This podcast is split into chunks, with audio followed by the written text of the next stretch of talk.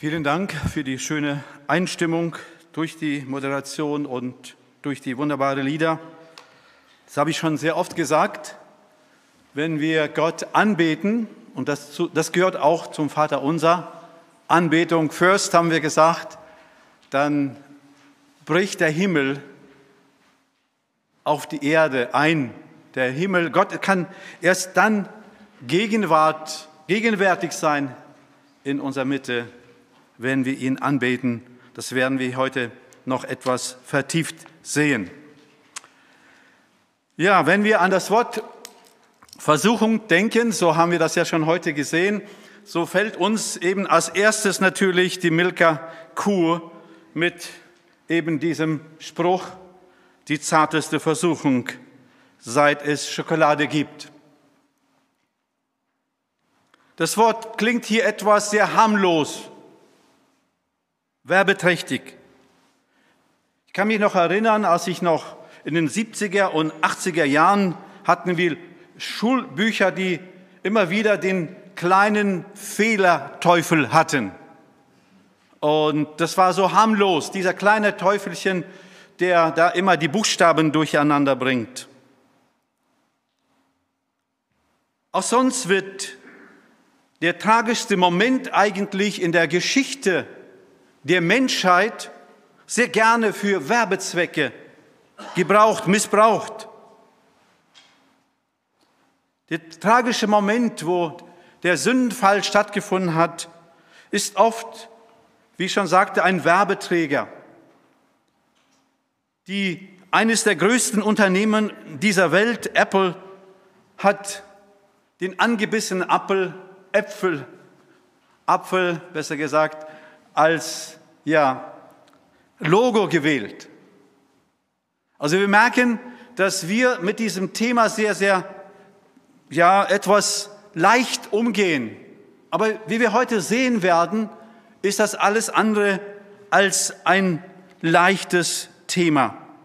Jesus Christus, der aus dieser, aus der unsichtbaren Welt, die wir auch jetzt angebetet haben, in die sichtbare Welt kam, kannte den größten Widersacher Gottes und wusste um seine Macht im Leben von uns Menschen. Daher widmete er zwei seiner Bitten, insgesamt nur sieben, aber zwei seiner Bitten widmete er diesem Thema. Und führe uns nicht in Versuchung, sondern rette uns vor dem Bösen. Wir wollen uns dieses Thema zuerst ansehen, indem wir die erste Hälfte des Verses uns anschauen, wo es um die Versuchung geht und führe uns nicht in Versuchung. Und dann in der zweiten Hälfte des Verses betont er nochmal die gleiche Wahrheit und beschreibt uns den Verursacher der Versuchung, den Versucher, sondern rette uns von dem Bösen. Schauen wir uns kurz die Versuchung an und dann den Versucher. Das Wort führe uns nicht hinein. Dieses Wort bedeutet, dass es eine Handlung die an uns stattfindet. Also nicht die wir tun, sondern wo wir mehr passiv sind und etwas Umstände oder Personen oder etwas in uns sogar äh, hat praktisch Macht über uns und führt uns in eine Versuchungssituation hinein. Das kann sowohl positiv sein, wenn es keine negative Versuchung ist, kann es auch also negativ und positiv sein. Das gleiche Wort kommt vor, wenn wir denken in Lukas 5, 18 bis 19, wo dieser Mann, er war gelähmt und seine Freunde, sie wollten ihn zu Jesus bringen. Und da sie ihn nicht hineinbringen konnten in den Raum, weil der überfüllt war mit Menschen, damals gab es noch keine Corona, das heißt aber alles, viele Menschen waren sehr nahe beieinander und dann brachten sie ihn übers Dach. Sie machten das Dach auf und ließen ihn runter. Da wurde etwas an ihm, etwas Positives getan. Oder Jesus warnt, dass sie als Christen, dass sie in der Zukunft verfolgt werden. Und er sagt, man wird, den Jünger sagte, man wird euch mit Gewalt in die Synagogen schleppen. Also man wird etwas an euch tun, was, dem ihr einfach gar nicht widerstehen könnt. Also wenn wir beten, bewahre uns vor, führe uns nicht in Versuchung, so heißt das eigentlich, wir sollen laut beten, dass Gott beten, dass kein Mensch, keine Umstände und der Teufel selbst uns nicht in die Gefahr bringt. Nun, was bedeutet das Wort Versuchung?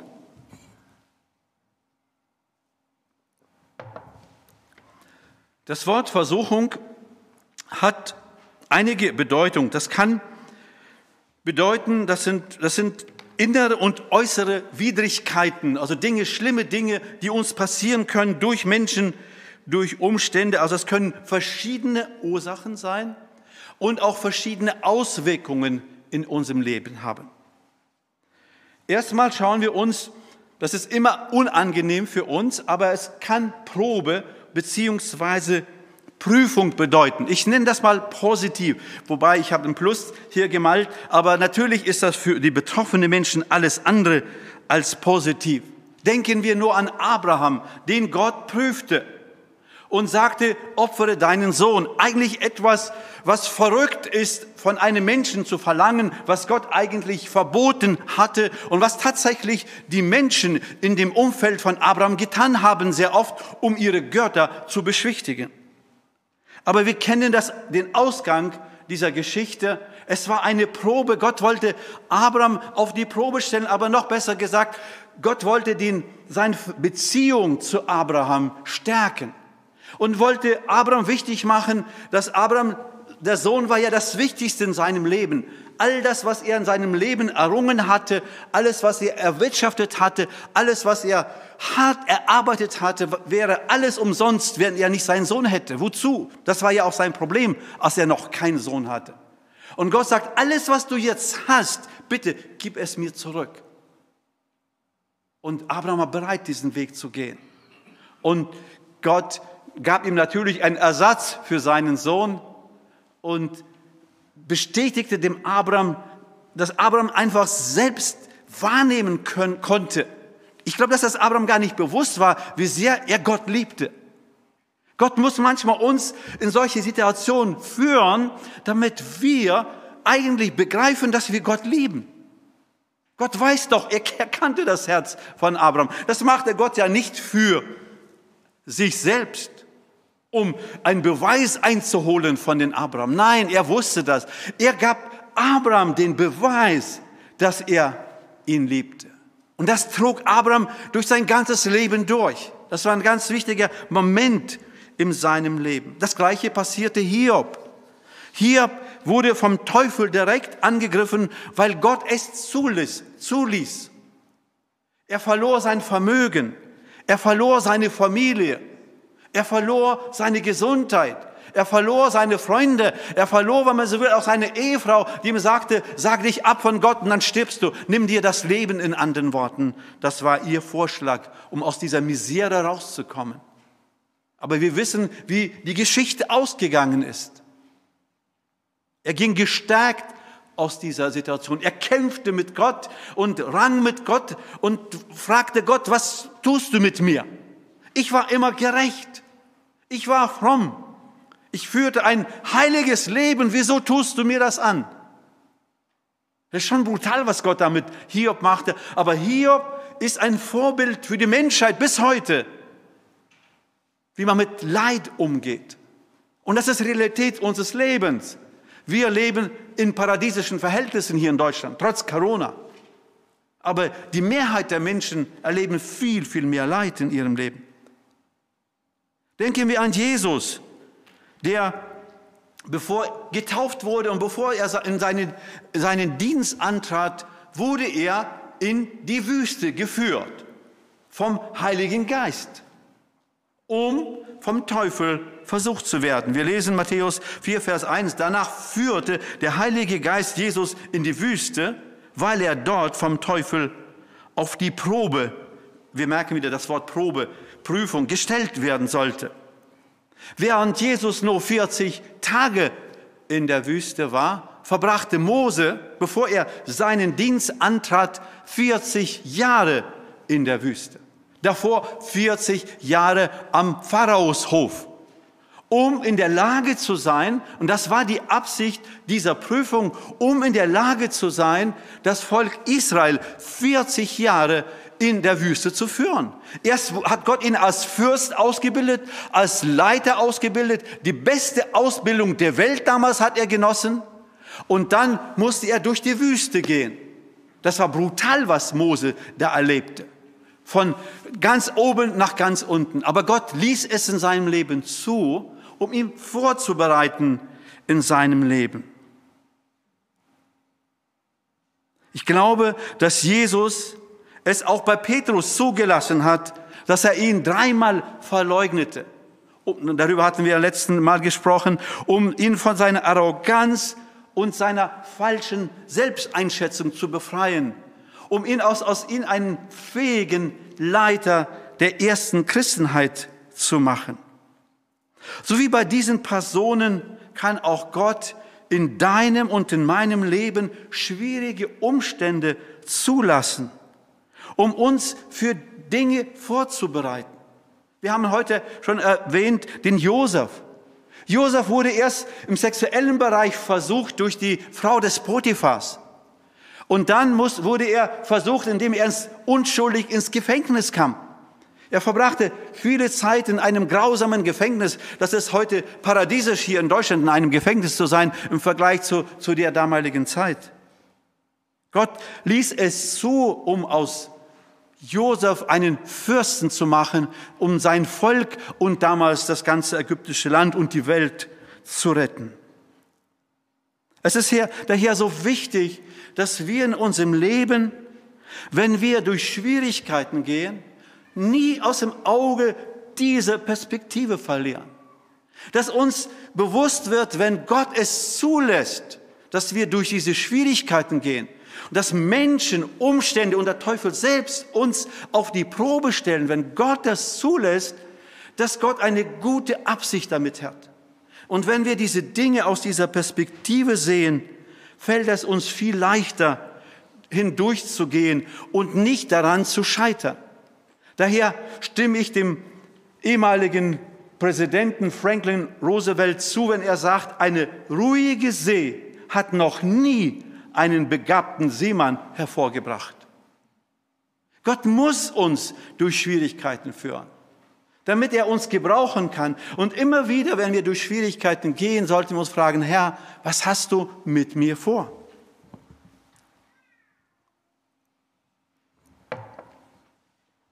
Aber das ist eine Seite. Schauen wir uns die zweite Seite an.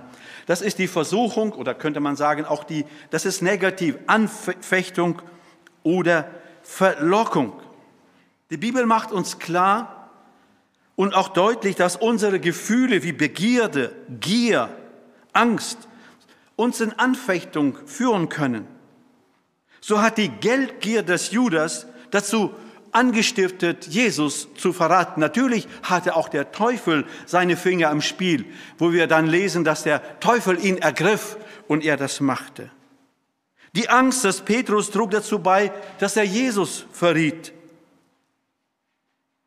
Und Jakobus, der Bruder Jesu Christi, der früher Jesus nicht folgte und dann ihn folgte nach der Auferstehung, schreibt in Jakobus 1, Vers 13, wer der Versuchung erliegt, sollte niemals sagen, diese Versuchung kommt von Gott. Gott lässt sich nicht zum Bösen verführen. Das heißt immer wieder, wenn wir scheitern in solchen Umständen und das uns zerstört, dann ist es nicht Gottes Absicht. Und er verleitet auch niemanden zur Sünde. Jeder Mensch wird durch seine eigenen Begierden verlockt, geködert und verführt. Wer seinen Begierden nachgibt, sündigt und die vollzogene Sünde führt zum Tod. Ähnlich ist es bei Adam, ist es Adam und Eva ergangen.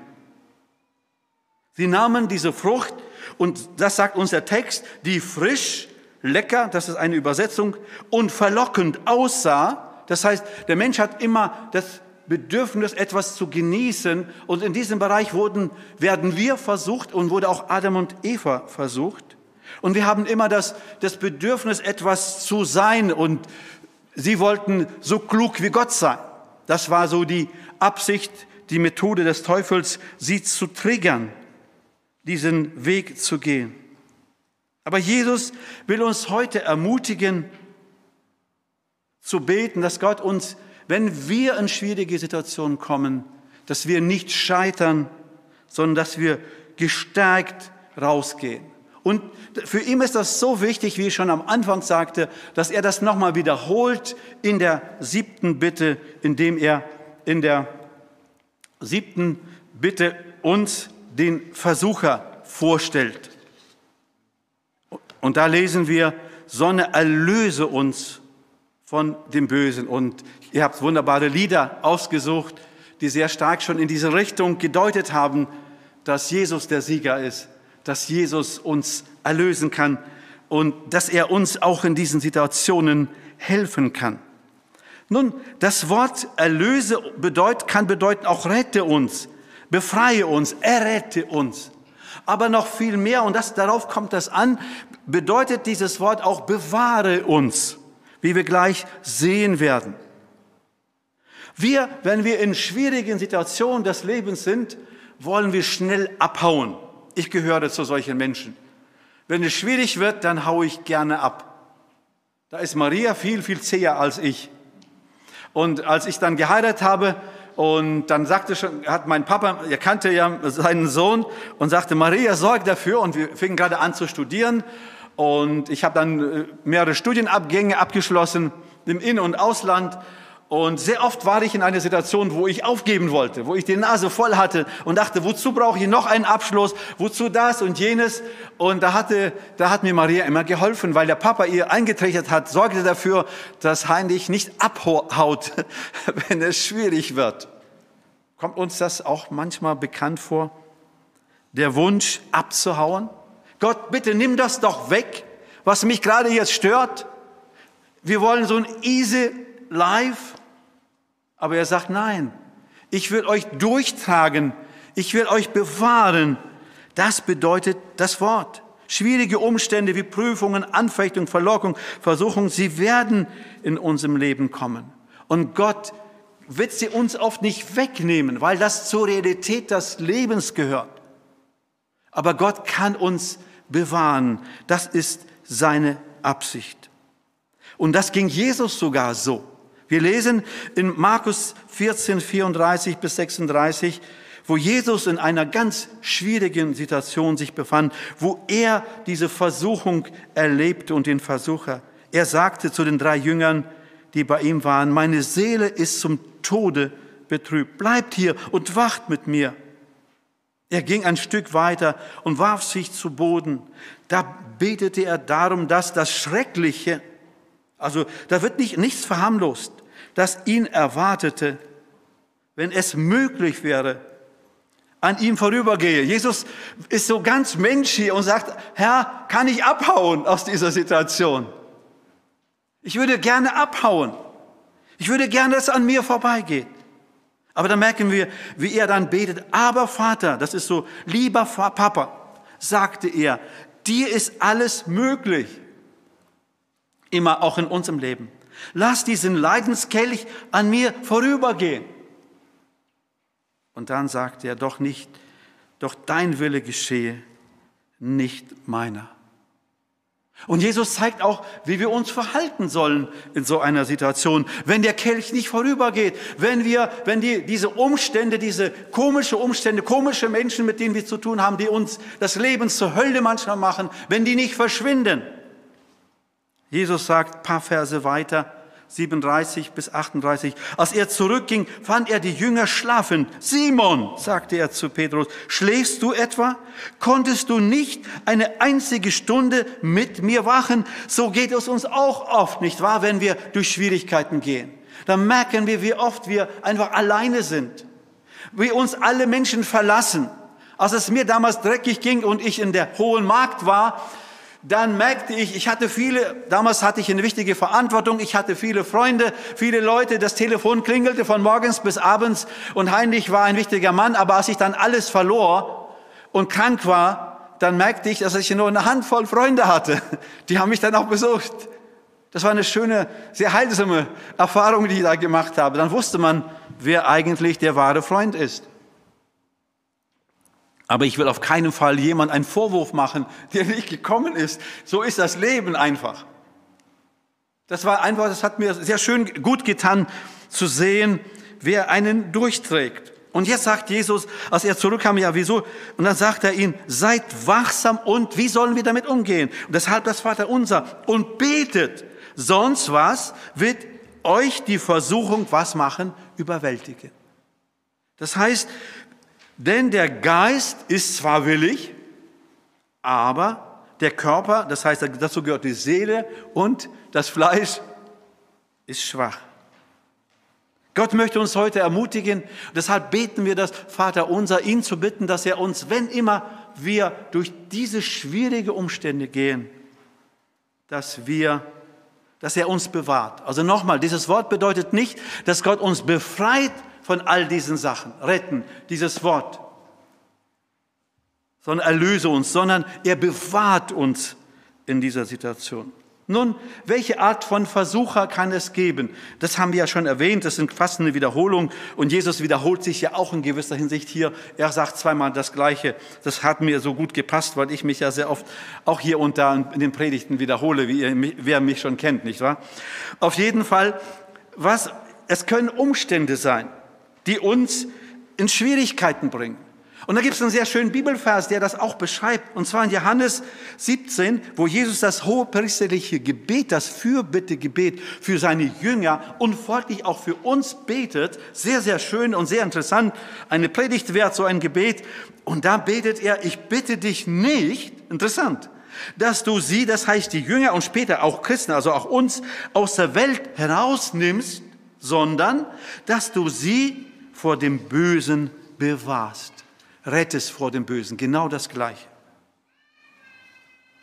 Oft können wir nicht entfliehen dem Bösen, diesen Umständen. Das einzige Möglichkeit wäre zu sterben. Aber solange wir auf dieser Erde leben, werden wir mit diesen Dingen konfrontiert werden. Mit Krankheit, mit Gewalt, mit Schmerz, Enttäuschungen und Verletzungen seelischer Art, Betrug, komische Eltern, rebellische Kinder, merkwürdige Schwiegermutter, distanzierte Schwiegertochter, unmöglicher Ehepartner, wobbender Chef, fieser Kollege, zänkischer Nachbar und ich könnte die Liste fortsetzen.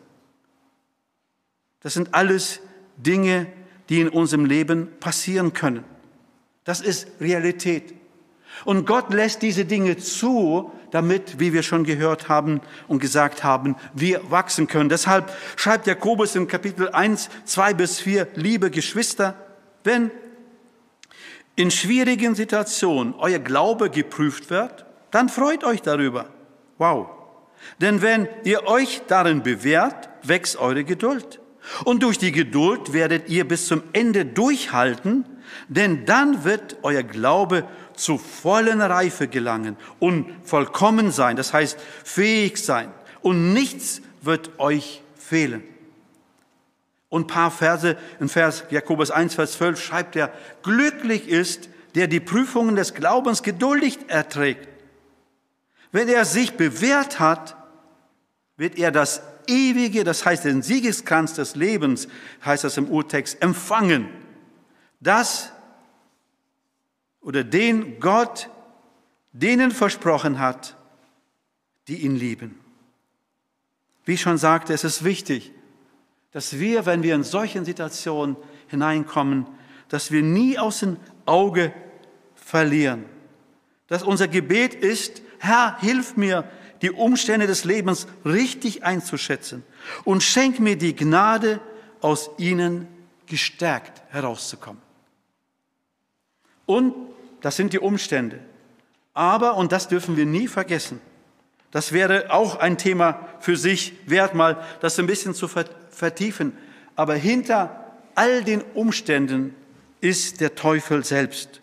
Er steht hinter all diesem Bösen. Er war, wie ich schon sagte, der Jesus am Anfang seines Dienstes versuchte. Und er widerstand Jesus immer wieder. Jesus begegnete ihnen in Form dämonisch belasteter Menschen immer wieder. Er war es, der Judas, wie ich schon sagte, in Besitz nahm. Er war es, der den Mann da in der Gegend von Gadara oder Gerasena Umgebung. Folgendes lesen wir in Lukas 8, Vers 27 und 29b. Als Jesus aus dem Boot stieg, lief ihm ein Mann entgegen, der von Dämonen besessen war. Nackt und ohne Obdach fristete er sein Dasein schon seit langer Zeit in den Grabhöhlen. Schon seit langem hatte der Dämon den Mann völlig in seiner Gewalt. Auch wenn man ihn in Ketten legte, riss er sich los und wurde von dem bösen Geist in die Wildnis gehetzt. Dieser Mann wurde terrorisiert, tyrannisiert und das machte er mit seinen Mitmenschen. Doch dann begegnete Jesus ihn und heilte ihn. Und wir lesen, wie die Menschen dann Lukas 8, Vers 35 erstaunt waren. Bald war Jesus von den Menschen umringt, die selbst sehen wollten, was geschehen war. Als sie den Mann, der von den Dämonen besessen gewesen war, bekleidet und völlig bei Verstand, friedlich zu Füßen von Jesus sitzend sahen, überkamen, überkam sie Furcht. Er, der Teufel war es, der das Kind quälte mit bösen Geistern, wo der Vater zu Jesus kam und sagte, Matthäus 17, Vers 15, Herr, hab Mitleid mit meinem Sohn. Er hat schwere Anfälle und leidet fürchterlich. Immer wieder fällt er ins Feuer oder ins Wasser. Und auch hier greift Jesus ein und wir lesen Vers 18. Jesus bedrohte den bösen Geist im Körper des Jungen und der Geist fuhr aus ihm heraus. Im selben Augenblick war der Junge wieder gesund. Der Böse tritt immer wieder in gewalttätige, aber auch in sehr subtiler, frommen Art und Weise auf, um uns zu schaden. Daher warnen die Autoren der Bibel uns vor ihm. 1. Petri 5, Vers 8, seid besonnen und wachsam und jederzeit auf einen Angriff durch den Teufel, euren Feind, gefasst. Wie ein brüllender Löwe streift er umher und sucht nach einem Opfer, das er verschlingen kann. Aber er kann auch anders, sagt uns Paulus in 2. Korinther 11, Vers 14. Selbst der Satan gibt sich als Engel des Lichts. So kann er es auch machen. Und weiter schreibt Paulus und zeigt uns die Realität, in der wir leben. Und ich habe jetzt nur biblische Beispiele genannt. Ich könnte euch heute viele andere Beispiele nennen von heute. Das würde, die Zeit würde uns einfach nicht reichen, um das abzudecken. Aber vor, vor ein paar Tagen habe ich noch ein Zeugnis von einer jungen Frau. Wir kennen wahrscheinlich die zwei Brüder, die, äh, wie heißen die? Mickelsons, ja? Also die Jugendlichen kennen ihn, das, die machen so verrückte Sachen. Und die haben so einen Kanal und haben viele, also die machen ganz, die wohnen hier nicht weit weg, irgendwo an der Bergstraße. Philipp Mickelson, der Krebs hat und äh, am Sterben ist und alle Ärzte äh, staunen, dass er immer noch lebt und äh, schon Bildzeitung und viele andere Zeitungen haben ihn interviewt. Also er ist sehr bekannt geworden, ganz Deutschland und ist wirklich ein, ein großes Zeugnis. Und ich finde das so schön. Er, ich, eine Person, die ich persönlich auch gut kenne, die eine sehr, sehr schwierige Vergangenheit hatte und dadurch eine Multipersönlichkeiten hatte und Gott hat sie geheilt durch einen Dienst, den ich persönlich auch gut kenne. Und was ich so interessant fand, wie dann auch, dann erleben wir auch heute genau das Gleiche. Aber auch heute lebt Gott und heute heilt Gott und macht Menschen frei. Und das finde ich so schön. Und Paulus sagt uns in Epheser 6, Vers 11, legt den kompletten Waffenrüstung Gottes an, damit ihr was? Allen hinterhältigen Angriffen des Teufels widerstehen könnt. Und dann sagt er, wie, wie, die Realität aussieht. Denn wir kämpfen nicht gegen Menschen aus Fleisch und Blut, sondern gegen die bösen Mächte und Gewalten der unsichtbaren Welt, gegen jene Mächten der Finsternis, die diese Welt beherrschen und gegen die bösen Geister in der Himmelswelt. Das ist unsere Realität. Daher brauchen wir, daher brauchen wir täglich Beistand, den wir nur durch das Gebet bekommen können und führe uns nicht in Versuchung, sondern erlöse uns von dem Bösen. Ich möchte abschließen. Wenn wir so beten, liebe Geschwister, liebe Zuhörer, Zuschauer, dann aktivieren wir was? Gottes Unterstützer. Dann erlauben wir den Engeln, den Diener Gottes, für uns aktiv zu werden. Dieses Phänomen sehen wir immer wieder in der Bibel und auch heute. Es gibt viele Zeugnisse, wo Menschen das sehen und erleben. Aber immer wieder, wenn wir gucken in die Geschichte des Volkes Israel, so offenbarte gerade in Kriegssituationen, in schwierigen Situationen, aber auch im Leben von Einzelnen, im Volk und im Einzelnen, offenbarte Gott, oft werden Engel aktiv, wenn Menschen in Not sind. Das heißt, ob ihr wollt oder nicht, wenn wir beten, aktivieren wir die Engel, die Gott uns zur Verfügung stellt. Die sind da. Die warten, die sind, die warten, stehen in der, in der Warteschlange und sagen, Heinrich, wann aktivierst du uns mal? Markus, wann aktivierst du uns mal? Thorsten, Dirk und wie wir auch heißen, die sind da. Die sind heute in diesem Raum da. Und die sind unterwegs und Menschen erleben das immer wieder und die dienen uns, um uns zu helfen in unserer Notsituation. Die sind Gottes Geheimagenten, um uns zu helfen. Elisa war ein Prophet in Israel und er half immer wieder den, den, äh, den König und konnte ihnen immer verraten, wo die Feinde sich versteckten. Das waren die, Assy waren die Aramäer. Und dann, dann erfuhren sie, dass, dass er das war und dann haben sie die Stadt belagert, wo Elisa war. Und sie wollten ihn halt verhaften und wahrscheinlich einen Kopf kürzer machen. Und dann bekam, und dann morgens wachen sie auf und der Knecht von Elisa guckt raus und sieht all das Heer umlagert die Stadt und er wusste, jetzt ist vorbei, aus und vorbei. Und dann, was passiert dann? Da lesen wir in 2. Könige 6, Vers 17, dann betet Elisa, Herr, öffne ihm die Augen und lass ihn sehen. Das heißt, öffne ihn. Und was sah er? Und das ist Realität. Da öffnete der Herr dem Diener die Augen und als er aufblickte, sah er, dass das Bergland um Elisa herum voll feuriger Pferde und Streitwagen war. Und die Geschichte ist so lustig, also die ist, die ist fantastisch. Also die Bibel hat so viele tolle Geschichten. Dann geht Elisa, dann sagt Elisa, Gott sorge dafür, und das haben die Engel getan, dass sie blind werden. Jetzt, das ganze Heer sieht auf einmal nichts. Dann geht Elisa zu denen raus, sagt er, wen sucht ihr? Na ja, wir suchen den Elisa. Er sagt, folgt mir, ich bringe euch schon zu dem Elisa hin. Und was macht Elisa? Er bringt sie nach Samaria in die Hauptstadt und dann, während das ganze Heer da in der Hauptstadt ist, dann öffnet Gott ihnen die Augen und dann merken sie, sie sind umzingelt von, in der Hauptstadt, umzingelt von ihren Feinden. Und dann sagt der König, was machen wir jetzt mit diesen Leuten? Soll ich die mal hier einen Kopf kürzer machen? Dann sagt Elisa, nein, du gibst ihnen ein leckeres Essen und dann schickst du sie nach Hause. Ist das nicht eine tolle Geschichte? Das ist eine Welt, das ist in der Literatur ist das einfach faszinierend. So, so, Gott hat so viel Humor, Geschwister. Und er will, und er ist heute genauso. Als Jakob auf der Flucht war und um, um sein Leben Angst hatte, was passierte dann in der Nacht? Dann sieht er auf einmal eine Leiter und was, wer marschiert da hoch und runter? Engel. Engel unterstützen den Jakob. Als Josua Angst hatte vor einem Kampf und panische Angst hatte, dann merkt er auf einmal da einen riesigen Soldaten stehen. Und er sagt, Mensch, wo gehörst du hin?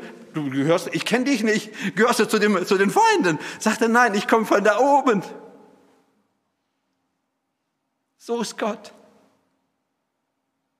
Als Daniel betete, da taucht nach einem, er betete lange, auf einmal taucht Gabriel auf, sagte, Daniel, ich musste lange kämpfen mit den Fürsten von Persien und es dauerte 21 Tage, bis ich zu dir durchdringen dringen konnte. Und der Erzengel Michael hat mir geholfen. Das ist Realität, Geschwister. Wir haben nicht nur das Böse als Realität, nein, wir haben diese unsichtbare Welt, die da ist, um uns zu dienen. Und wenn wir die nicht für uns in Anspruch nehmen, werden wir sie nicht aktivieren. Und deshalb ist dieses Gebet so wichtig. Deshalb hat Jesus zwei Bitten diesem Gebet gewidmet. Das merken wir ja auch, als Jesus versucht wurde. Was passierte danach? Da verließ Matthäus 4, Vers 11 ihn der Teufel und Engel kamen und sorgten für Jesus. Als Jesus bis auf den Blut kämpfte,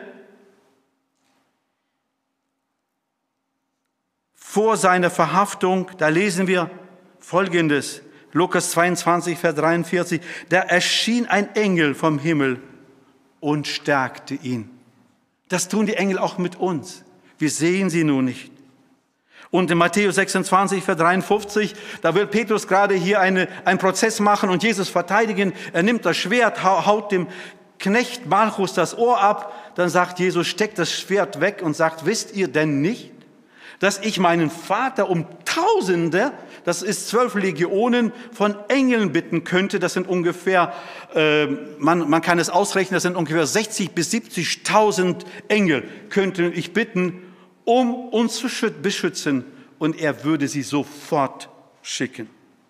Gott schickt sie oft nicht sofort weil er uns bewahren will. Er will, dass wir an uns arbeiten. Er will uns durchtragen durch diesen Prozess, damit wir reif werden. Aber liebe Geschwister, ihr dürft 100% sicher sein, da sind Tausende von Engeln, die uns dienen. Und ich bin sicher, jeder von uns hat Schutzengel, die uns Tag und Nacht begleiten.